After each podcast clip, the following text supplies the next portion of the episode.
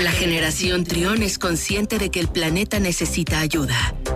Los ingenieros en biotecnología, Nicolás Ángeles y Daniel Lira, nos guían para explicarnos qué podemos hacer por la Tierra. Miércoles de cero emisiones en Trión Live. Seguimos con más aquí en Trion Live. Son las 12 del mediodía con 43 minutos. Está con nosotros el ingeniero en biotecnología Nicolás Ángeles. ¿Cómo estás, Nico? Bienvenido. Muy bien, Luis. Muy contento de estar contigo y compartirte un día más un caso de eh, mundo natural. De estos fenómenos que están ocurriendo en, el planeta, eh, hace unas semanas acaparó la atención de, muchos medios y de revistas especializadas en ciencia también y del público en general, esto que ocurrió en Chihuahua, donde pues de pronto una parvada de aves cayó abruptamente del, cielo y eh, están buscando la explicación a esto que ocurrió. ¿Tú qué sabes de esto, Nico?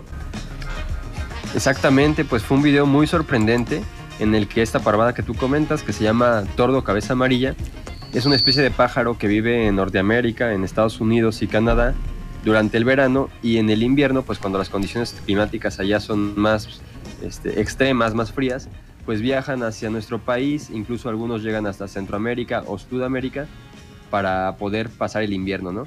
Es muy común en estas épocas invernales verlos de, de regreso ya ahorita a Norteamérica o a principios del invierno pues venirlos, verlos venir a nuestro país.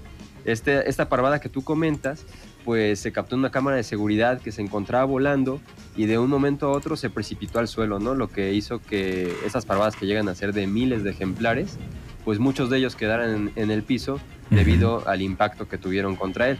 Entonces se empezaron a plantear varias hipótesis, qué había pasado con, con los pájaros, por qué habían caído, se, se llegó a sugerir, por ejemplo, que era por la contaminación del aire, que en esa ciudad de Chihuahua se ocupan mucho los calentadores de leña para, para protegerse del frío las personas, y pues estos, como ya sabemos, generan gases de efecto invernadero, ¿no? Se dijo que eran estos gases los que habían sido los responsables de la caída de los pájaros, se dijo también que por un cambio en las corrientes de aire, que por el frío, por diversas hipótesis, sin embargo, pues ya esas han sido descartadas y ahorita pues tenemos dos hipótesis principales por las que se dio esta caída. Ok. La primera de ellas es que fue por una interferencia electromagnética. Esto porque posiblemente alguna antena de radiocomunicación o de telecomunicaciones en general estaba reparándose cerca de la zona y estas antenas cuando se prenden mandan un impulso eléctrico mucho más fuerte que el que mandan digamos de forma normal, ¿no? Entonces esto pudo haber interferido con, con los pájaros, con la parvada y hacerlos caer. Esto es una hipótesis que da este, un especialista de México, pero también tenemos otras, ¿no? Esta hipótesis pues del efecto electromagnético de, los, de las antenas, pues es porque los pájaros al volar en parvadas forman digamos una, una red que entre todos permite que se comuniquen y además sus cerebros pues reaccionan a los campos magnéticos de la Tierra. Esto les permite orientarse y saber que tienen que volar hacia el sur o volar hacia el norte.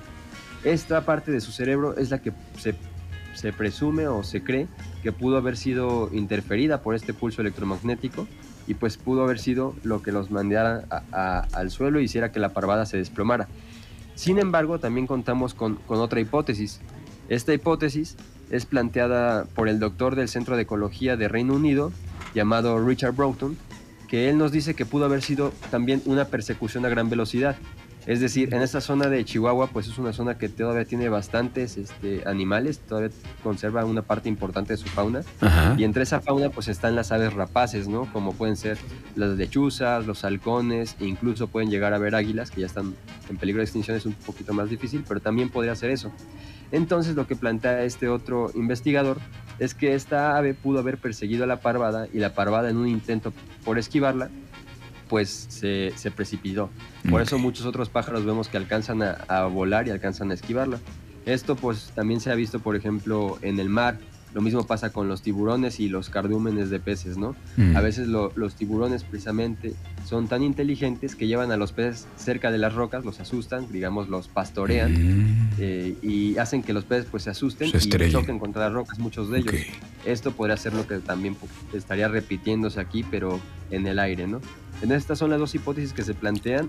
La verdad, no hay una respuesta oficial por parte de, alguna institución o alguna autoridad en ecología o medio ambiente que nos diga a ciencia cierta qué pasó y creo que será difícil que, lo sepamos. Está complicado, pero sin embargo es un, eh, es, un suceso muy impresionante, ¿no? Esto, el ver caer los, las aves de manera, pues así abruptamente como lo vimos, eh, lo, platicábamos fuera del aire, esta serie de Dark, donde se ve que también caen aves del cielo y, y al estrellarse mueren. ¿Qué sabes, ¿Qué sabes tú de esta especie, Nico? Esta especie de cabeza amarilla, este tordo de cabeza amarilla pues es un pájaro, digamos, común en el norte de América. Este pájaro tiene un diformismo sexual en el que los machos tienen la cabeza amarilla, anaranjada y las plumas negras, mientras que las hembras tienen un tono de plumas un poquito más café con una mancha anaranjada en el pecho. Son aves que, como te comentaba, pues viajan a, nuestro país o incluso a Centroamérica para poder pasar el invierno y, y estas, eso que se han caído pues ha sido también visto en algunas ciudades de Estados Unidos, incluso allá a veces es por los edificios también y las corrientes de aire que las, las aves chocan con los edificios. En sí, pues como tú comentas, es algo que hasta parece de, película de ciencia ficción o de alguna cosa así medio de suspenso, porque es una cosa que ha sucedido muchas veces y que siempre que sucede pues incluso las civilizaciones que existían hace cientos de años, pues ya lo veían como un presagio, ¿no? Entonces no deja de intrigarnos y de sorprendernos, pues ver estos cientos, miles de pájaros volando, que ya de por sí son un espectáculo cuando vuelan, porque las parvadas se mueven de formas muy, muy eh, extrañas, parecen nubes que se están moviendo muy rápido. Muy coordinados. Pero pues todavía es más sorprendente verlos caer. Sí, parece una coreografía perfectamente coordinada. Bueno, eh, pues nada más quería, quería comentarlo contigo porque creo que es algo interesante eh, eh, esto que sucedió allá en Chihuahua. Muchísimas gracias, Nico. ¿Cómo los seguimos a ustedes como EcoScience Lab? ¿Cómo los encontramos? Nos pueden encontrar en todas las redes sociales, Facebook, Twitter, Instagram como EcoScience Lab.